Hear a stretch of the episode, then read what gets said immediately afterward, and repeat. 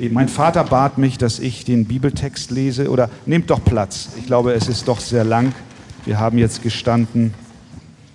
Ähm, 2. Mose 29. Wir machen heute Fortsetzung in dieser Betrachtungsreihe. Wir hatten während der Sommerpause eine kleine Predigtserie über die Gemeinde und auch die letzten beiden Sonntage über biblische Seelsorge, über das Herz und heute nun kommen wir zurück zum zweiten Mose und sind dort jetzt in Kapitel 29 und ich lese von Vers 1 bis Vers 37. 2. Mose 29. Das ist aber die Verordnung, die du befolgen sollst, um sie zu heiligen, damit sie mir als Priester dienen. Nimm einen Jungstier und zwei makellose Widder, sowie ungesäuertes Brot und ungesäuerte Kuchen mit Öl gemischt und ungesäuerte Fladen mit Öl gesalbt. Aus Feinmehl vom Weizen sollst du alles machen. Und lege es in einen Korb und bringe es in dem Korb da zusammen mit dem Jungstier und den beiden Widdern. Dann sollst du Aaron und seine Söhne vor den Eingang der Stiftshütte führen und sie mit Wasser waschen. Und du sollst die Kleider nehmen und Aaron bekleiden mit dem Leibrock und mit dem Obergewand zu dem Ephod auch mit dem Ephod und dem Brustschild. Und du sollst ihn gürten mit dem gewirkten Gürtel des Ephod. Und setze den Kopfbund auf sein Haupt und hefte das heilige Diadem an den Kopfbund. Und du sollst das Salböl nehmen und auf sein Haupt gießen und ihn salben. Und seine Söhne sollst du auch herzubringen und ihnen die Leibröcke anlegen und gürte sie, Aaron und seine Söhne mit Gürteln, und binde ihnen die hohen Kopfbedeckungen um und das Priestertum soll eine ewige Ordnung für sie sein. Auch sollst du Aaron mit seinen Söhnen die Hände füllen. Danach sollst du den Jungstier herzubringen vor die Stiftshütte, und Aaron und seine Söhne sollen ihre Hände auf den Kopf des Jungstieres stützen. Und du sollst den Jungstier schächten vor dem Herrn, vor dem Eingang der Stiftshütte, und du sollst von dem Blut des Jungstieres nehmen und mit deinem Finger auf die Hörner des Altars tun, alles übrige Blut aber an den Fuß des Altars schütten. Und du sollst alles Fett nehmen, das die Eingeweide bedeckt, und das Fett über dem Leberlappen und die beiden Nieren mit dem Fett, das daran ist, und sollst es auf dem Altar in Rauch aufgehen lassen. Aber Fleisch, Haut und Unrat des Jungstieres sollst du außerhalb des Lagers mit Feuer verbrennen, denn es ist ein Sündopfer. Danach sollst du den einen Widder nehmen, und Aaron und seine Söhne sollen ihre Hände auf den Kopf des Widders stützen. Und du sollst den Widder schächten und von seinem Blut nehmen und an den Altar springen, sprengen ringsumher. Aber den Widder sollst du in Stücke zerlegen und seine Eingeweide und seine Schenkel waschen und sollst sie zu den Stücken und zu seinem Kopf legen und auf dem Altar den ganzen Widder in Rauch aufgehen lassen. Denn es ist ein Brandopfer für den Herrn, ein lieblicher Geruch, ein Feueropfer für den Herrn. Ebenso sollst du den anderen Widder nehmen, und Aaron und seine Söhne sollen ihre Hände auf seinen Kopf stützen, und du sollst den Widder schächten und von seinem Blut nehmen und es auf das rechte Ohrläppchen Aarons tun und auf das rechte Ohrläppchen seiner Söhne und auf den Daumen ihrer rechten Hand und auf die großen Zehe ihres rechten Fußes. Das übrige Blut aber sollst du ringsum auf den Altar sprengen. Und nimm von dem Blut auf dem Altar und von dem Salböl und besprenge Aaron und seine Kleider und seine Söhne und ihre Kleider, und so, so wird er geheiligt sein, samt seinen Kleidern und seine Söhne mit ihm, samt ihren Kleidern. Danach sollst du das Fett von dem Widder nehmen und den Fettschwanz und das Fett, das die Eingeweide bedeckt, das Fett über dem Leberlappen und die beiden Nieren mit dem Fett, das daran ist, und die rechte Schulter, denn es ist ein Widder der Einsetzung. Und nimm ein Laib Brot und ein Ölbrotkuchen und einen Fladen aus dem Korb der ungesäuerten Brote, der vor dem Herrn steht, und lege alles auf die Hände Aarons und auf die Hände seiner Söhne und webe es als ein Webopfer vor dem Herrn. Danach nimm es aus ihren Händen und lass es auf dem Altar über dem Brandopfer in Rauch aufgehen, als einen lieblichen Geruch vor dem Herrn. Es ist ein Feueropfer für den Herrn. Du sollst ferner die Brust nehmen von dem Witter der Einsetzung Aarons und sollst sie vor dem Herrn weben als ein Webopfer und sie soll dein Anteil sein. Und du sollst die Brust des Webopfers und die Schulter des Hebopfers heiligen, die gewebt und abgehoben worden sind von dem Witter der Einsetzung, von dem, was für Aaron und von dem, was für seine Söhne bestimmt ist. Und das soll für Aaron und für seine Söhne bestimmt sein von den Kindern Israels als eine ewige Ordnung. Denn es ist ein Hebopfer und es soll erhoben werden von den Kindern Israels, von ihren Friedensopfern als ihr Hebopfer für den Herrn. Und die heiligen Kleider Aarons sollen seine Söhne nach ihm bekommen, dass sie darin gesalbt und ihre Hände darin gefüllt werden. Derjenige unter seinen Söhnen, der an seiner Stelle Priester wird, der in die Stiftshütte geht, um im Heiligtum zu dienen, der soll sie sieben Tage lang tragen. Du sollst aber den Widder der Einsetzung nehmen und sein Fleisch an einem heiligen Ort kochen. Und Aaron und seine Söhne sollen das Fleisch des Widders essen, samt dem Brot im Korb vor dem Eingang der Stiftshütte. Sie sollen das essen, womit die Sühnung für sie erwirkt wurde, als man ihre Hände füllte, um sie zu heiligen. Kein Fremder soll es essen, denn es ist heilig. Wenn aber etwas von dem Fleisch der Einsetzung und von dem Brot bis zum Morgen übrig bleibt, so sollst du es übrige mit Feuer verbrennen. Es soll nicht gegessen werden, denn es ist heilig. Und du sollst mit Aaron und seinen Söhnen so verfahren, wie ich es dir geboten habe. Sieben Tage lang sollst du ihre Hände füllen und sollst täglich einen Jungstier als Sündopfer schlachten zur Sühnung. Und du sollst den Altar entsündigen, indem du Sühnung für ihn erwirkst und sollst ihn salben, damit er geheiligt wird. Sieben Tage sollst du für den Altar Sühnung erwirken und ihn heiligen. Und der Altar wird hochheilig sein. Alles, was mit dem Altar in Berührung kommt, das wird heilig. Amen. Nun wünsche ich uns allen Gottes Segen beim Hören der Predigt. Und dir, Papa, ganz viel Segen beim Auslegen dieses Textes. Ja. Ja, vielen Dank, Christian. Und äh, euch äh, wünsche ich viel Segen beim Zuhören. Ich dachte, wir gehen jetzt so Vers für Vers so durch. Äh, bis heute Nachmittag oder gegen Abend. Ich habe keine Ahnung, wie sich das also ergeben wird. Äh, ja, ihr Lieben, äh, es ist Gottes Wort. Und ähm, keins, was geschrieben ist, ist zu viel und überflüssig. Und so auch mit diesem wunderbaren Text, das ist 2. Mose 29. Ihr erinnert euch, es ist jetzt nun schon einige Wochen her, dass wir von Kapitel 25 ab äh, die Stiftshütte studiert haben, ihr System mit dem Vorhof, dem Heiligen und dem Allerheiligsten. Ihr erinnert euch an die, an die Systemskizzen die wir euch auch zum besseren Verständnis an die Wand geworfen haben. Ihr erinnert euch, wie wir darin die Gegen, wie wir die Gegenstände darin betrachtet haben, wie zum Beispiel die Bundeslade im Allerheiligsten, den Sühnedeckel und die Cherubim darüber, den Vorhang, den Leuchter, den Schaubrottisch und den Altar haben wir besonders betrachtet und zuletzt auch noch die Kleidung der Priester.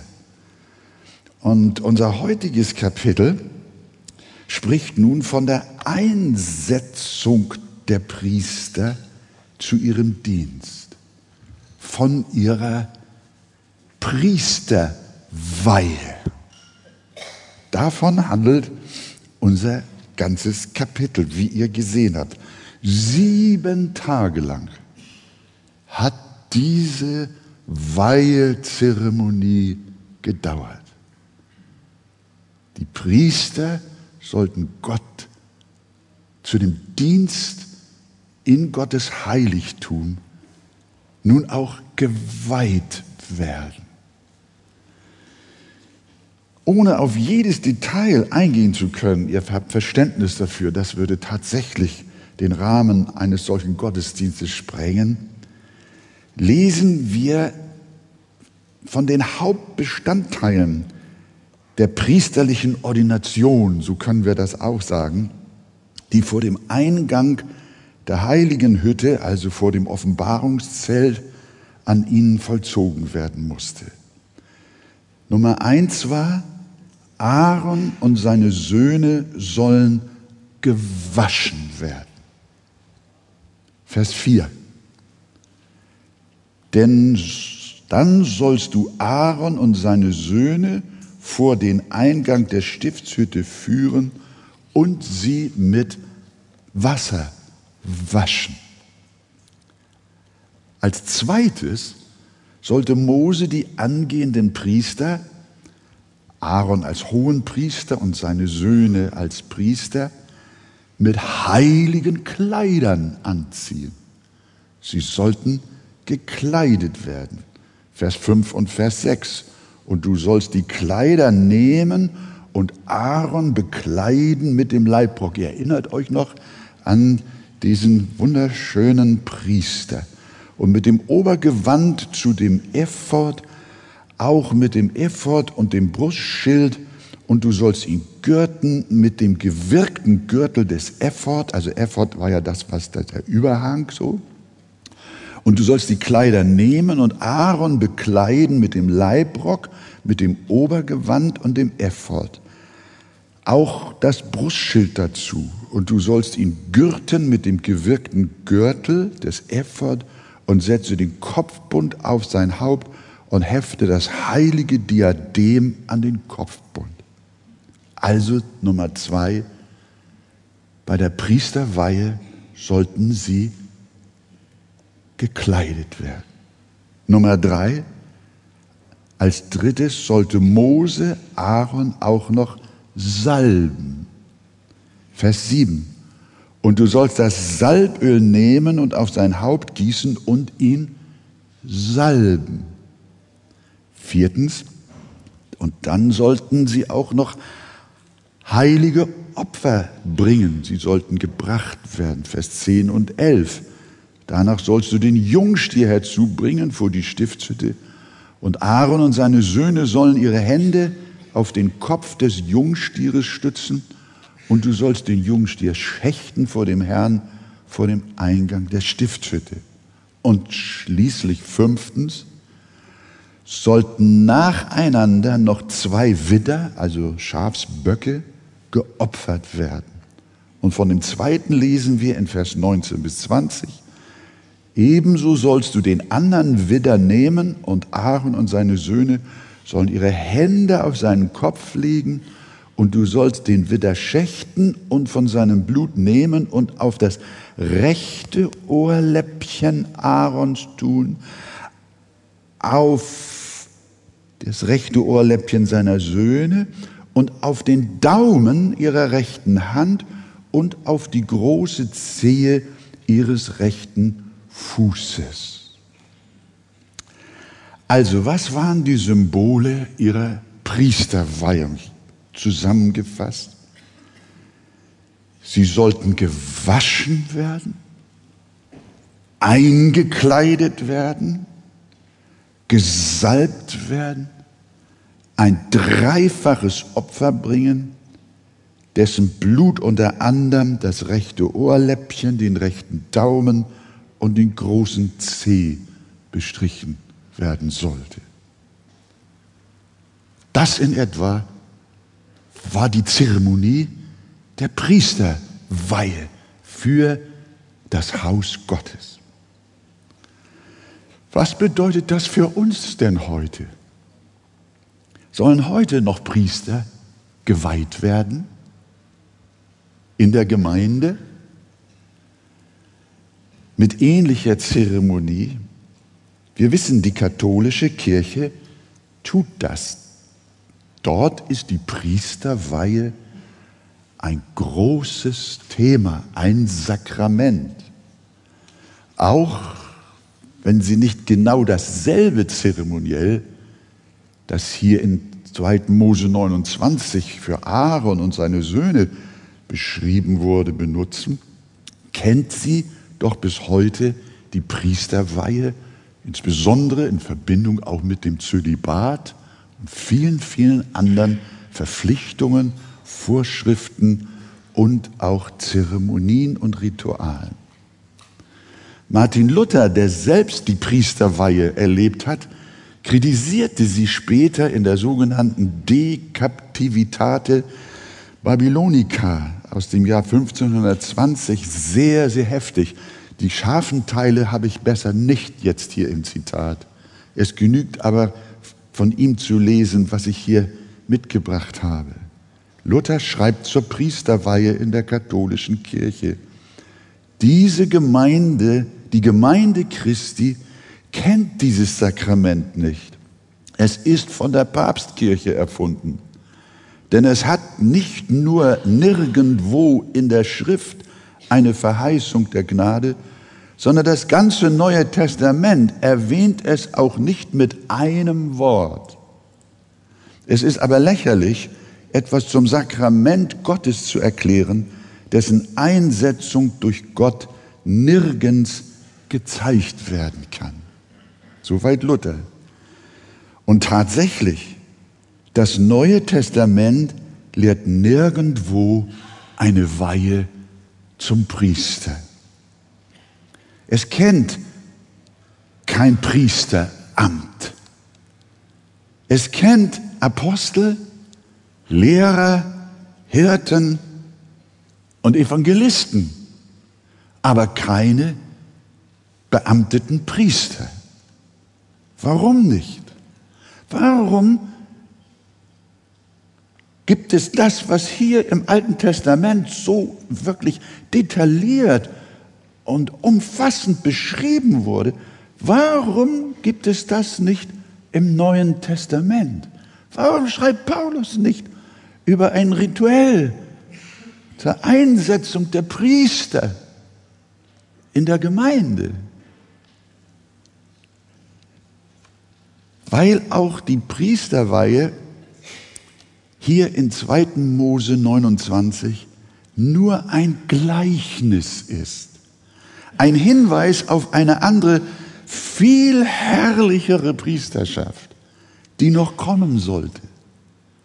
So wie die gesamte Stiftshütte und später der Tempel in Jerusalem mitsamt seinem zeremoniellen Dienst nur ein bildhaftes Symbol auf Christus und die Gemeinde ist, seine Gemeinde, so ist es auch das Priestertum des Alten Testaments. Das alles, das gesamte Priesterwesen im Alten Testament findet seine Erfüllung in dem hohen Priester Jesus Christus und seiner Gemeinde die Gottes Wohnung ist und Gottes Tempel und Heiligtum. Und deswegen wird im Neuen Testament nicht das Bild und das Symbol wiederholt, sondern im Neuen Testament wird die Wirklichkeit beschrieben, was und wer denn der Priester ist und was und wer denn der Tempel und die Stiftshütte ist. Kapitel 29 weist auf den kommenden Messias, den ewigen Priester, Jesus Christus hin. Und deshalb haben wir natürlich in der Arche auch keine amtlichen Priester, Christian. Oder ist Björn Priester Björn? Oder Markus Priester Markus? Oder nein, niemand von uns ist Priester im Sinne des Aaron. Und somit gibt es auch in der Arche keine Priesterweihe. Als ich unser Kapitel 2. Mose 29 las, jedoch, da habe ich mich doch an etwas erinnert, auch in unserer Gemeinde und auch was mich persönlich betraf. Und das ist meine Ordination zum Pastor gewesen. Da spiegelt sich etwas von dem wider, was wir hier gelesen haben, hat aber nichts mit dem Priester zu tun. Wir sind nicht zum Priester ordiniert worden, sondern zum Hirten. Alle unsere Pastoren, sind oder werden ordiniert. Eine steht gerade an. Unser lieber Bruder George, der sitzt jetzt hier schon und ist ganz voller Spannung, was da auf ihn zukommt. Die werdenden und zu ordinierenden Brüder legen ein Versprechen ab. ein Gelübde, ihren Dienst als Hirten in der Gemeinde aufrichtig und treu zu verrichten.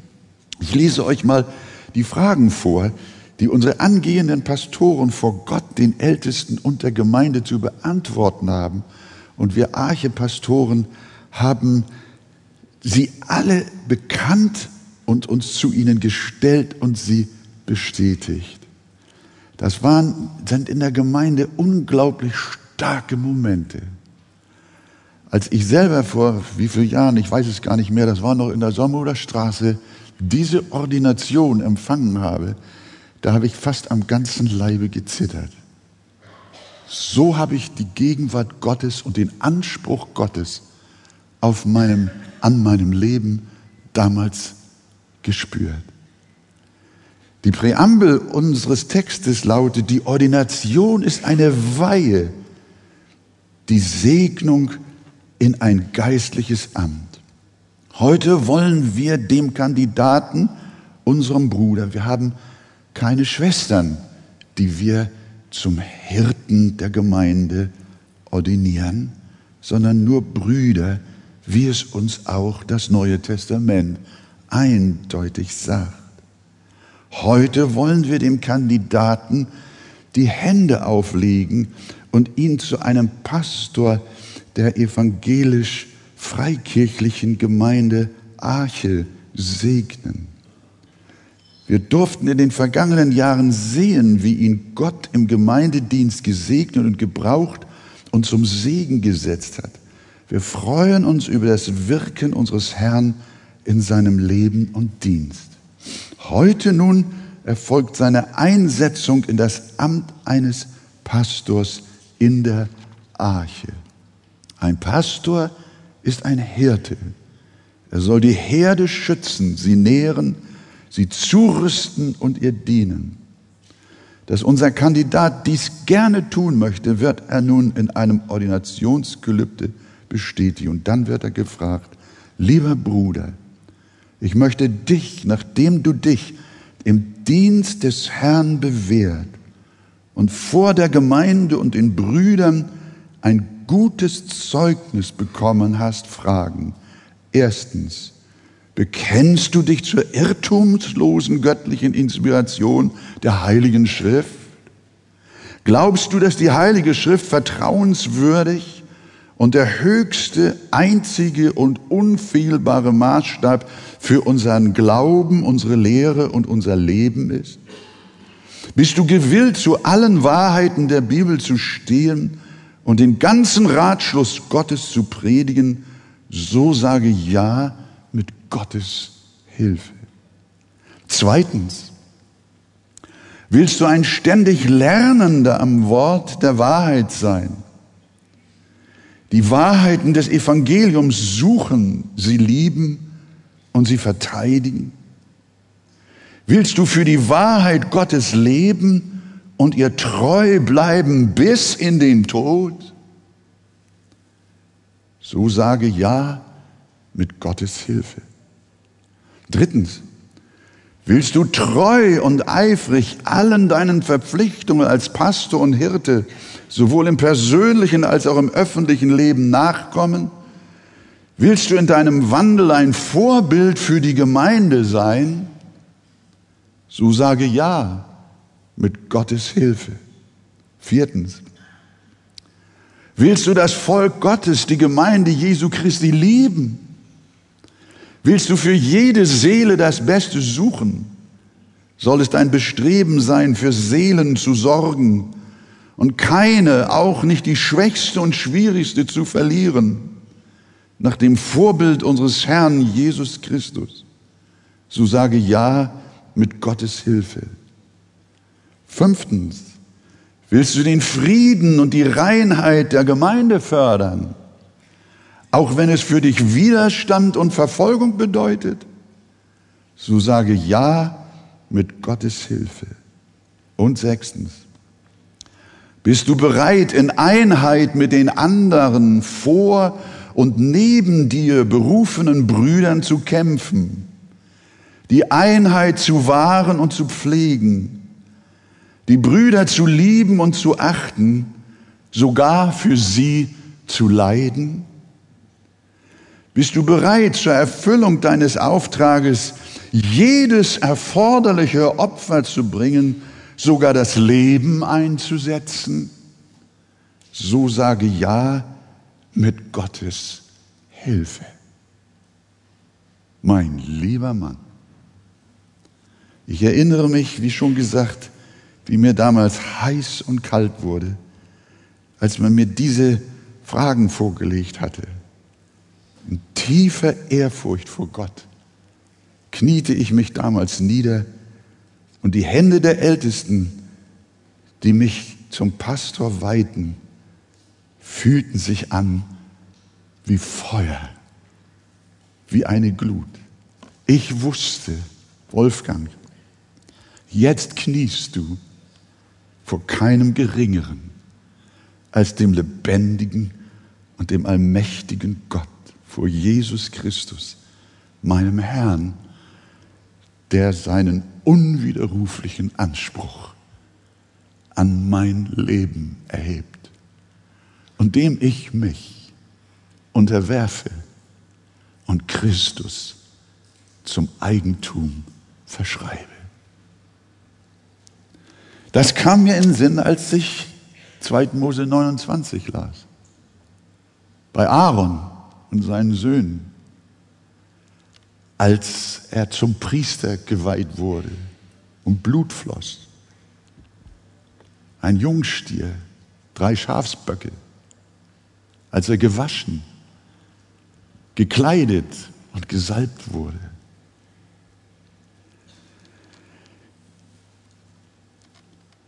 Wenn wir wissen wollen, was die Priesterweihe nun in 2. Mose 29 genau für uns bedeutet, dann müssen wir Jesus anschauen. Ich hatte das schon gesagt. Das Gegenstück, das Erfüllungsstück von Aaron ist Christus. Das Neue Testament, insbesondere der Hebräerbrief, bezeichnet ihn als den einen großen und ewigen Priester Gottes. Zum Beispiel ruft uns Hebräer 3, Vers 1 auf. Ihr heiligen Brüder, die ihr Anteil habt an der himmlischen Berufung, betrachtet den Apostel und hohen Priester unseres Bekenntnisses, Jesus Christus. Hebräer 4, Vers 14 ermahnt uns ebenfalls, da wir nun, da wir nun einen großen hohen Priester haben, der die Himmel durchschritten hat, Jesus, den Sohn Gottes, so lasst uns festhalten an dem Bekenntnis. In Kapitel 6, Vers 20 im Hebräerbrief bezeichnet, bezeichnet der Hebräerbrief Jesus als den hohen Priester in Ewigkeit. In Kapitel 9, Vers 11 sagt der Heiland, dass er als hoher Priester der zukünftigen Heilsgüter zu uns gekommen ist. Es ist unwahrscheinlich interessant, den Hebräerbrief zu studieren. Christian, ich schlage vor, wir müssen da auch noch ran, jetzt bald, verstehst du? In Kapitel 10, Vers 21 Hebräer wird uns der Herr Jesus Christus als der große Priester über das Haus Gottes beschrieben. Und besonders köstlich ist es, dass Jesus sich unserer Schwachheiten angenommen hat und es deshalb von ihm heißt in Hebräer 2,17, daher musste er in jeder Hinsicht den Brüdern ähnlich werden, damit er ein barmherziger und treuer hoher Priester würde, in dem, was Gott betrifft, um die Sünden des Volkes zu sühnen. Also unser hoher Priester ist nicht Aaron. Unser hoher Priester ist Jesus. Und dieser himmlische Aaron, unser ewiger hohe Priester unserer Seelen, der hat auch eine Priesterweihe, eine Amtseinsetzung durchlebt, auf eine ganz bestimmte Weise.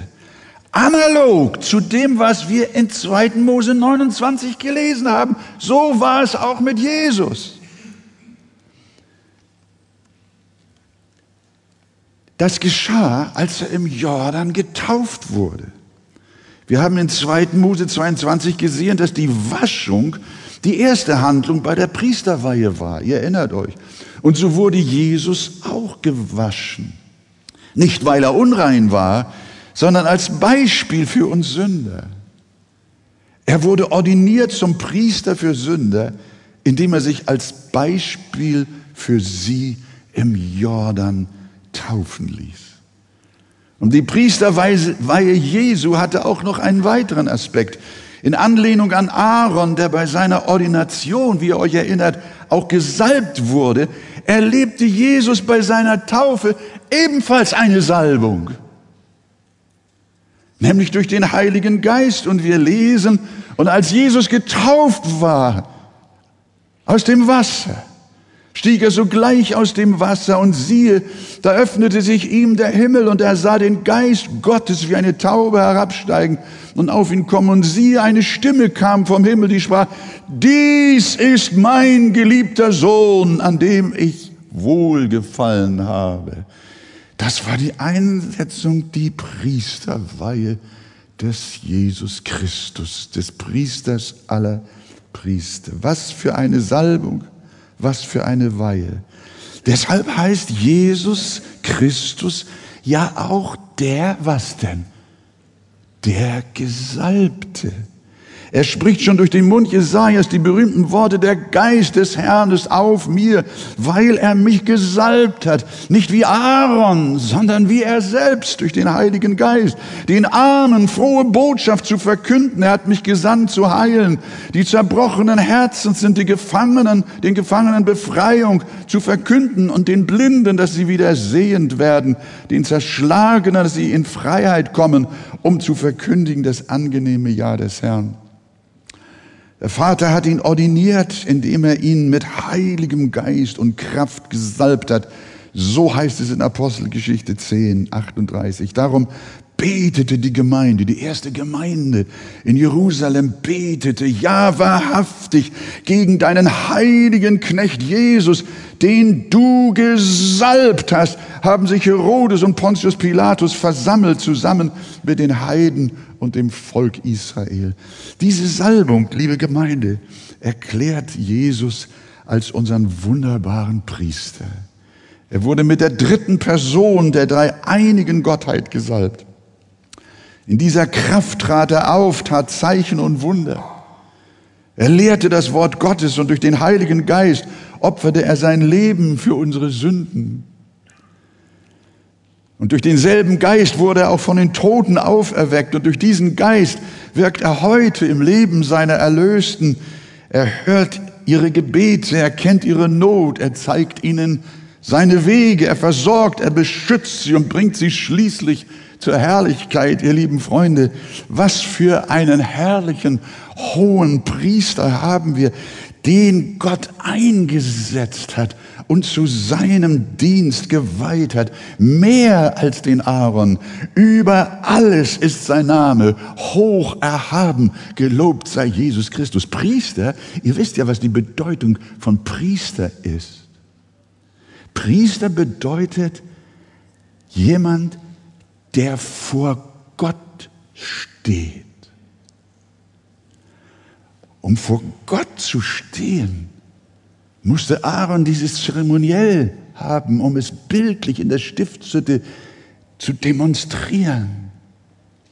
Und er brauchte ein Opfer, weil er selber mit Sünden beladen und belastet war. Aber Christus, der hohe Priester, er steht vor Gott und setzt sich für uns ein. Jesus setzt sich für dich ein, für dein Heil, für deine Not, für deine Ängste, für deine Sorgen, für deine Familie. Jesus ist Priester, hoher Priester, gewaschen, getauft, gesalbt gekleidet, werden wir gleich noch sehen mit Gerechtigkeit.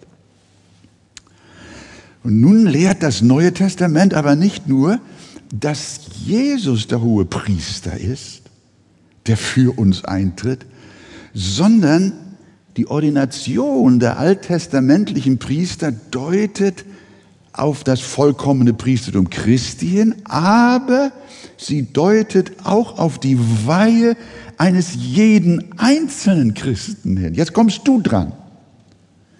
Denn im Neuen Testament, wie gesagt, gibt es keine Amtspriester mehr. Aber jeder, der gerettet ist, ist ein Priester nach Gottes Wort. Martin Luther nannte das die Priesterschaft aller Gläubigen. Und das hat er von Petrus gelernt. Der hat nämlich in seinem ersten Brief Kapitel 2,9 geschrieben, ihr aber, ihr aber seid ein auserwähltes Geschlecht, was denn? Ein königliches Priestertum. Ihr seid ein Priestertum, ein heiliges Volk, ein Volk des Eigentums, der euch aus der Finsternis berufen hat zu seinem wunderbaren Licht. Auch die Offenbarung sieht es so. Diese Worte, die haben mein Herz so tief bewegt. Deswegen kann ich nicht anders, als sie euch alle zu geben. Die Offenbarung schreibt, dass uns Jesus Christus, der treue Zeuge, geliebt hat und uns von unseren Sünden gewaschen hat durch sein Blut und uns zu Königen und Priestern gemacht hat für seinen Gott und Vater. Halleluja. In Offenbarung 5, Vers 10 heißt es, und sie sangen ein neues Lied, in dem sie sprachen, du bist würdig, das Buch zu nehmen und seine Siegel zu öffnen, denn du bist geschlachtet worden und hast uns für Gott erkauft mit deinem Blut aus allen Stämmen und Sprachen und Völkern und Nationen. Und jetzt, und hast uns zu Königen und Priestern gemacht für unseren Gott. Und wir werden herrschen auf Erden. Und nicht zuletzt noch Offenbarung 20,6 glückselig und heilig ist, wer Anteil hat an der ersten Auferstehung über diese hat der zweite Tod keine Macht, sondern sie werden Priester Gottes und des Christus sein und mit ihm regieren tausend Jahre. Wir sehen den Priesterdienst des Aaron mit seinen und seiner Söhne gibt es nicht mehr und wird es auch nicht mehr geben. Mancher findet das sehr schade und möchte gerne das judaistische System wiederbelebt haben zu irgendeiner Zeit. Aber die Bibel lehrt, es wird nicht wiederkommen, denn es ist erfüllt in Jesus Christus. So wie es keine Stiftschütte und keinen Tempel mehr gibt und geben wird. Denn Christus ist alles in allem. Er mit seiner Gemeinde ist Tempel und er ist unser hoher Priester. Und weil er sich zugleich auch selbst als ein ewiges und für immer gültiges Sühnopfer hingegeben hat, soll auch niemand mehr Tiere opfern, damit sie unsere Sünden wegnehmen. Das ist vorbei. Das ist vorbei. Die Zeit der Bilder und Symbole sind vorbei. Gott hat in Jesus Christus einen neuen Bund geschaffen und den alten für veraltet erklärt. Und deshalb sagt der Hebräerbrief, was, ihr, was aber veraltet ist, hat sich überlebt. Das wird bald verschwinden. Was wir hier in 2. Mose 29 lesen, ist verschwunden und kommt nie wieder. Aber es ist erfüllt in der Priesterschaft Jesu Christi und seiner Kinder. Und der neue Bund bedeutet, dass alle Juden und Heiden, die den Glauben eins mit Christus geworden sind, nun die Priester Gottes sind. In Christus hat er uns zu Königen und Priestern gemacht. Welch eine gewaltige Berufung. Ja, wenn du nun auch ein Priester Gottes bist, gibt es in deinem Leben denn auch eine Priesterweihe? Davon haben wir in unserem Kapitel auch dieses wunderbare Bild. Denkt ihr noch an die vier Schritte der Priesterweihe des Aaron und seiner Söhne? Sie wurden als erstes gewaschen, gekleidet, gesalbt und schließlich mit Blut besprengt. Das beschreibt exzellent, wie auch wir, jeder einzelne Gläubige, zum Priester Gottes geworden ist. Als erstes kommt in deinem Leben die Waschung, bevor du ein Priester deines Gottes werden kannst, musst du gereinigt werden, durch das Blut Jesu von deinen Sünden gewaschen werden. Paulus schreibt den Christen zu Korinth über ihren Wechsel zum Glauben. Und solche sind etliche von euch gewesen, aber ihr seid abgewaschen. Ihr seid geheiligt. Ihr seid gerechtfertigt. Und diese Waschung symbolisiert jeder neu bekehrte Christ in seiner Taufe. Wir haben jetzt wieder eine Taufe.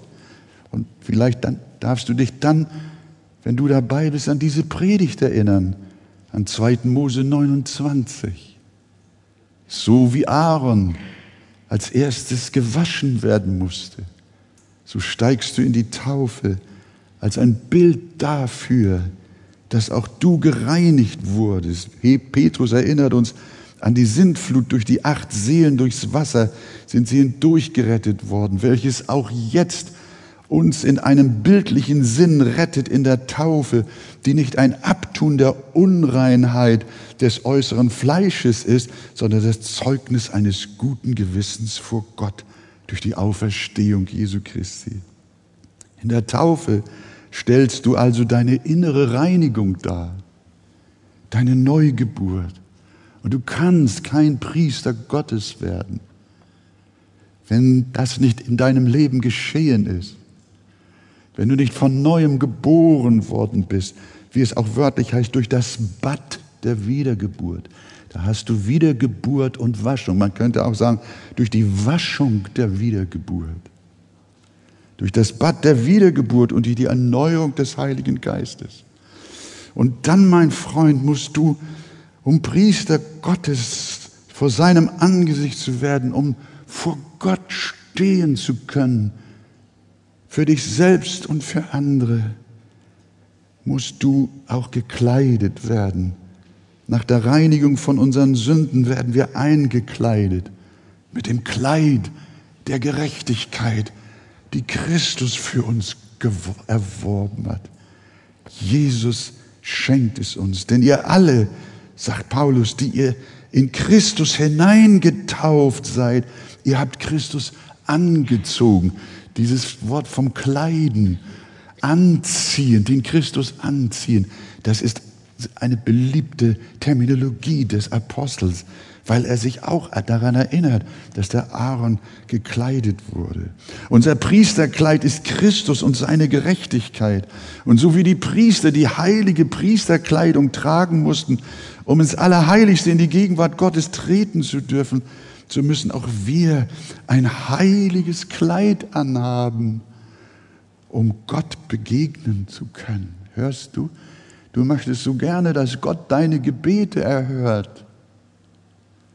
Aber er kann es nicht erhören, wenn du nicht in einem heiligen Kleid zu ihm kommst, wenn nicht der Kopfbund auf deinem Haupt ist, wenn nicht die Gerechtigkeit Christi dein Gewand ist, mein Freund. Das musst du verstehen. Viele Leute sagen, ich, oh lieber Gott, hilf mir. Nein, Gott hört die Gebete der Gottlosen nicht.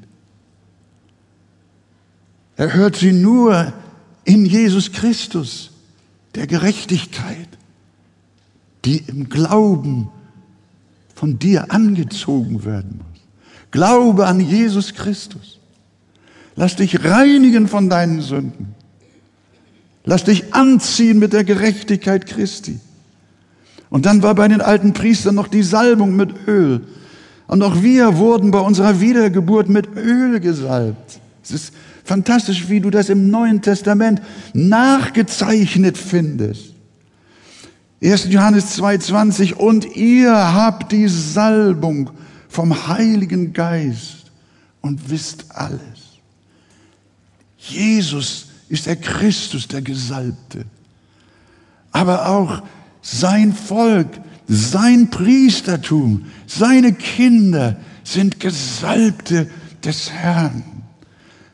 Hast du die Salbung von Gott in der Wiedergeburt empfangen? Das heißt, dann bist du unterwiesen und zugerüstet durch den Heiligen Geist. Paulus formuliert unsere Salbung in 2. Korinther 1, 21 auch noch so. Gott aber, der uns zusammen mit euch in Christus fest gegründet und uns gesalbt hat, er hat uns auch versiegelt und das Unterpfand des Geistes unsere Herzen gegeben. Ja, Gott hat seine Kinder zum priesterlichen Dienst gesalbt. Freunde, liebes Gotteskind, du bist gewaschen, du bist gekleidet und du bist gesalbt und geweiht, ein Priester Gottes zu sein. In deiner Familie ein geweihter Priester zu sein, der vor Gott eintritt für seine Frau, der vor Gott eintritt für seine Kinder, für die schwachen Brüder und Schwestern in der Gemeinde, für die Verfolgten und Verwundeten, für die Ausgegrenzten und Verschmähten, ein Priester Gottes. Du bist berufen. Du hast von Gott eine Weihe empfangen gewaschen, gekleidet und gesalbt. Und dann musste bei der Ordination der alte Priester noch ein Sündopfer gebracht werden. Ohne ein solches gibt es auch bei uns keine geistliche Priesterschaft. Unser Opfer ist nicht ein Jungstier, das wissen wir, sondern unser Opfer ist Jesus und auf ihn legen wir im übertragenen Sinn unsere Hände als Zeichen seiner Stellvertretung für unsere Sünde. Ihr erinnert euch, Aaron musste seine Hand auf das Opfer legen. Als Identifikation mit diesem unschuldigen Opfer. Und so wurden wir alle zu Priestern des lebendigen Gottes geweiht und zum heiligen Priestertum in seiner Gemeinde ordiniert. Ist euch das bewusst, liebe Gemeinde, lieber Bruder, liebe Schwester, ist dir bewusst, dass du von Gott geweiht bist. Ein Priester in seinem Reich, in seiner Gemeinde, in seiner Familie zu sein. Habt ihr gesehen, dass in 1. Mose 29 nicht nur die Geschichte Aarons und seiner Söhne beschrieben ist, sondern in unserem Kapitel, da lest ihr eure Geschichte. Weißt du, dass du ein Geweihter Gottes bist, ein Priester des Allerhöchsten, der in dem Dienst steht für immer und ewig? Das Blut Christi wurde an euer rechtes Ohrläppchen gebracht. Ihr könnt noch lesen und nacherinnern, was da weiter geschah bei dieser Priesterweihe. Das Blut Christi wurde auch an euer rechtes Ohrläppchen gebracht an euren rechten Daumen und den rechten großen Zeh, oben in der Mitte und unten, von Kopf bis Fuß durch Blut des Opfers gezeichnet. Gehörst du Jesus? Es gibt kein Zurück mehr. Du hast einmal das Bekenntnis abgelegt. Und du hast gesagt, ja, Herr, ich will dein Priester sein. Hier ist mein Leben für immer und ewig. Es gehört dir. Ich bin dir verpflichtet. Von Kopf bis Fuß. Heute ist der Tag, an dem uns das wieder klar wird und klar werden soll. Darum hat Gott uns unser Kapitel heute gegeben. Wir sollen uns daran erinnern, wir sind Geweihte Gottes. Wir sind nicht Geweihte unseres Geldes. Wir sind nicht Geweihte unserer Frau. Wir sind nicht Geweihte unseres Hobbys, des Sports und der Schönheit. Sondern wir haben uns einmal dem lebendigen Gott übergeben und wir haben Ja zu ihm gesagt in der Kraft des Heiligen Geistes. Gott hat euch gewaschen und euch rein gemacht. Gott hat euch angezogen mit den Kleidern des Heils, mit seiner ewigen, heiligen, vollkommenen Gerechtigkeit. Gott hat euch gesalbt mit heiligem Geist. Und Gott hat sein heiliges Opferblut in Jesus Christus auf euer Leben gebracht für immer und ewig. Ihr seid gezeichnet, versiegelt, unwiderruflich. Für immer gehörst du deinem Gott. Halleluja. Sagst du Amen? Halleluja. Für immer, für immer, für immer gehörst du deinem Gott. Aaron ist nur ein Bild. Seine Söhne sind nur ein Bild. Aber was wir heute im Evangelium finden, ist, das ist die Wahrheit. Priester des Allerhöchsten in seinem Dienst. Das Blut Christi wurde an euer rechtes Ohrläppchen gebracht, an euer rechten Daumen, rechten Kopf, von Kopf bis Fuß. Heute ist der Tag. Wir führen kein profanes Leben mehr, sondern ein Leben allein zum Lob und zur Ehre Gottes. Du bist ausgesondert, geheiligt, allein für deinen Herrn. Du bist als Priester Gottes geweiht. Bestätige doch heute neu in deinem Herzen, ich gehöre Jesus. Willst du deine Priesterweihe nicht heute erneuern und bekennen, dem Herrn dich neu zur Verfügung stellen und mit uns singen? Lasst uns aufstehen miteinander.